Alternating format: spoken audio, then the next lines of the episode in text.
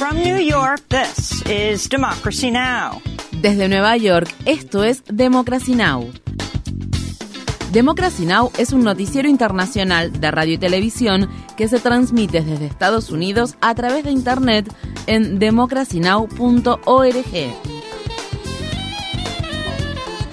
Welcome to Democracy Now!, democracynow.org. Bienvenidos a Democracy Now! en español democracynow.org barra es. El informativo de Guerra y Paz con Amy Goodman.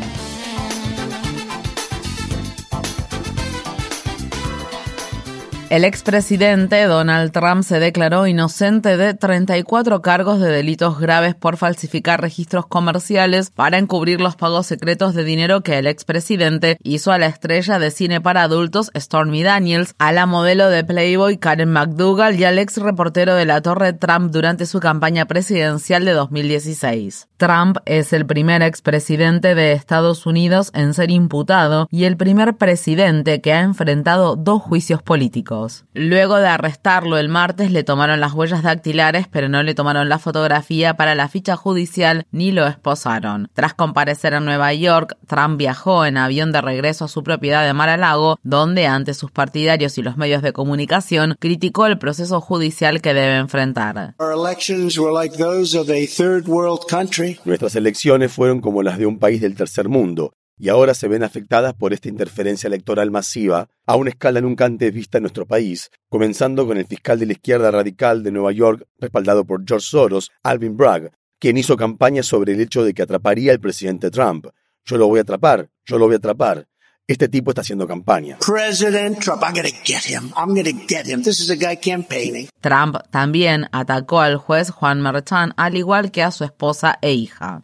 En la ciudad estadounidense de Chicago, Brandon Johnson fue elegido alcalde en lo que se considera una gran victoria para el sector progresista del Partido Demócrata. A pesar de las grandes cantidades de dinero que recibió la campaña de su contrincante, Johnson, un dirigente negro del Sindicato de Maestros de Chicago, derrotó a Paul Ballas, un demócrata conservador que defiende las escuelas privadas que reciben financiación pública y que eligió una postura dura contra el crimen como el bastión de su campaña. Johnson, quien habló en la noche del martes tras anunciarse su victoria, llamó a Chicago una ciudad sindical y prometió apoyar a los trabajadores.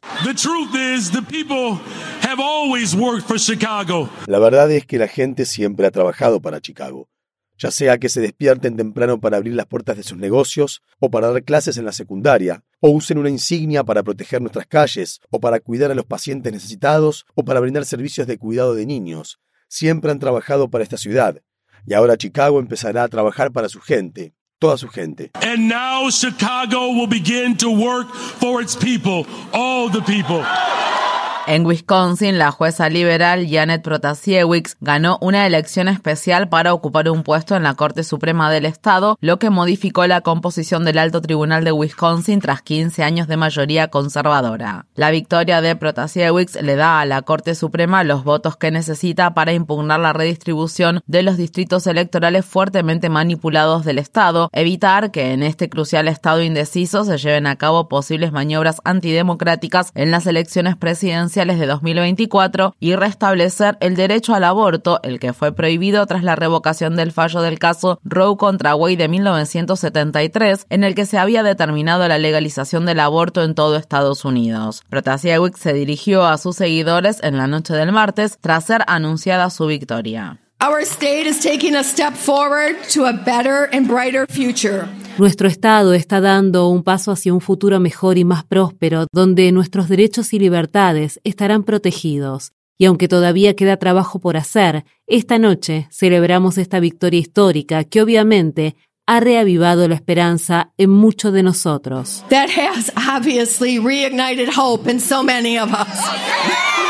En la noche del martes, la policía de Israel llevó a cabo una redada en el recinto de la mezquita de Al-Aqsa, que se encuentra en la zona ocupada por Israel de Jerusalén Oriental, donde atacó a los fieles palestinos durante la celebración musulmana del Ramadán. La policía israelí nos atacó allí dentro. Todos los jóvenes que se encuentran dentro están sufriendo y nadie los está ayudando. ¿Qué están esperando? La policía israelí atacó a todos los que estaban dentro. Las ventanas de la mezquita están todas rotas.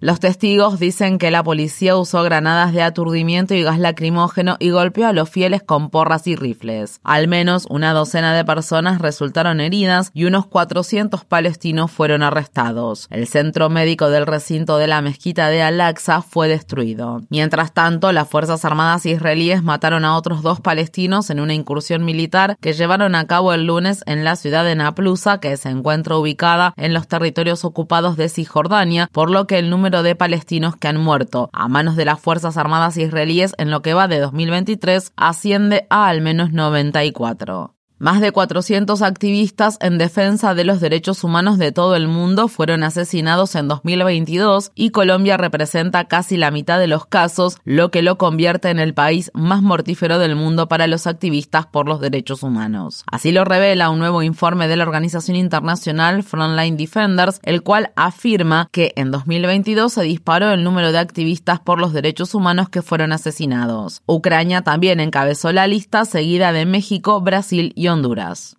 En Bangladesh, alrededor de 3.000 tiendas de un popular complejo de venta de ropa ubicado en la ciudad capital del país, Dhaka, fueron destruidas el martes durante un gran incendio que tardó más de seis horas en ser contenido. Cientos de bomberos y soldados se desplegaron para combatir el incendio, mientras las llamas arrasaban las tiendas y las convertían en montones de cenizas. Los comerciantes dicen que es posible que no puedan recuperarse de la pérdida financiera que les ocasionó el incendio. En Pakistán, al menos 13 mujeres, niños y niñas murieron aplastados el viernes frente a una fábrica de la ciudad de Karachi que estaba distribuyendo donaciones de alimentos y dinero en efectivo para el mes de Ramadán. Las víctimas resultaron aplastadas cuando cientos de personas corrieron al recinto donde se realizaba la distribución. Ocho personas, incluido el gerente de la fábrica, han sido arrestadas por no haber implementado protocolos de seguridad. La tragedia se produce al tiempo que Pakistán se enfrenta a un empeoramiento de la crisis económica y a una inflación vertiginosa con muchas familias que no pueden pagar los alimentos necesarios. Estas fueron las palabras expresadas por un padre afligido cuyo hijo de 7 años murió en la estampida.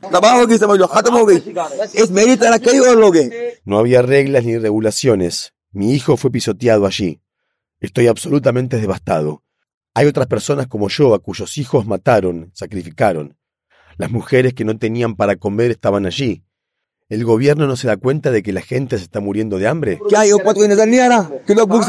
La Corte Internacional de Justicia de la ONU dictaminó que Estados Unidos congeló ilegalmente los activos de empresas iraníes y ordenó al país norteamericano pagar una compensación. Sin embargo, la Corte también dijo no tener jurisdicción sobre los 1.750 millones de dólares del Banco Central de Irán que están retenidos en el Banco Citibank de Nueva York. Tanto Teherán como Washington se adjudicaron la victoria en los fallos emitidos por la Corte Internacional de Justicia, la cual también se conoce como Corte Mundial. Estados Unidos congeló los activos para que sirvieran como compensación para las víctimas de un atentado terrorista que se produjo en el Líbano en 1983 y de otros atentados que, según afirman las autoridades estadounidenses, estaban relacionados con Irán. Aunque los fallos de la Corte son vinculantes, no existe ningún mecanismo para hacerlos cumplir.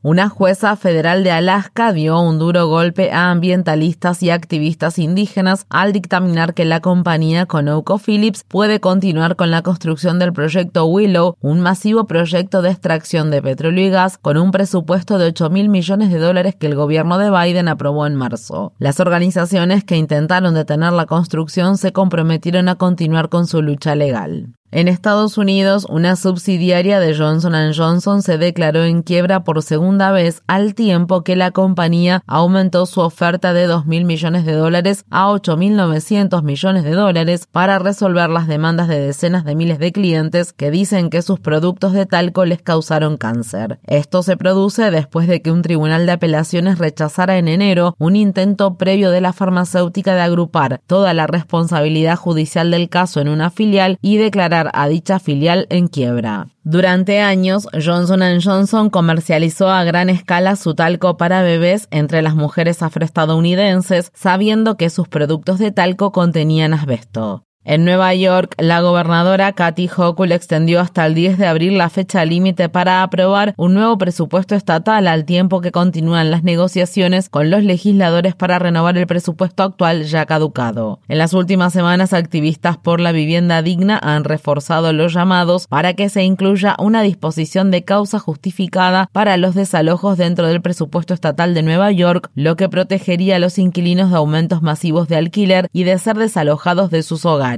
Los activistas por la vivienda digna organizaron protestas en el Capitolio Estatal la semana pasada, lo que provocó decenas de arrestos. Los datos recopilados a nivel nacional muestran que los desalojos aumentaron en más del 50% en 2022. Mientras tanto, los activistas contra el cambio climático dicen que la gobernadora Hochul intenta socavar la ley de Nueva York destinada a reducir las emisiones de combustibles fósiles al incluir una propuesta en el presupuesto estatal que permite que se emita una mayor cantidad de gases de efecto invernadero, dicha propuesta se encuentra disfrazada como una medida de ahorro para los clientes. La medida minimiza los efectos de las emisiones de metano al considerar sus efectos dañinos durante un periodo de tiempo más largo. El medio de comunicación de Lever informa que Hochul recibió donaciones por un monto de casi medio millón de dólares durante el último ciclo electoral por parte de los directores generales de las empresas de energía que se beneficiarían de dicha modificación. Entre dichas empresas se encuentran las compañías energéticas Hess Corporation y United Metro Energy.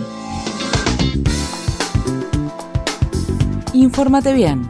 Visita nuestra página web democracynow.org/es. Síguenos por las redes sociales de Facebook, Twitter, YouTube y SoundCloud por Democracy Now! es.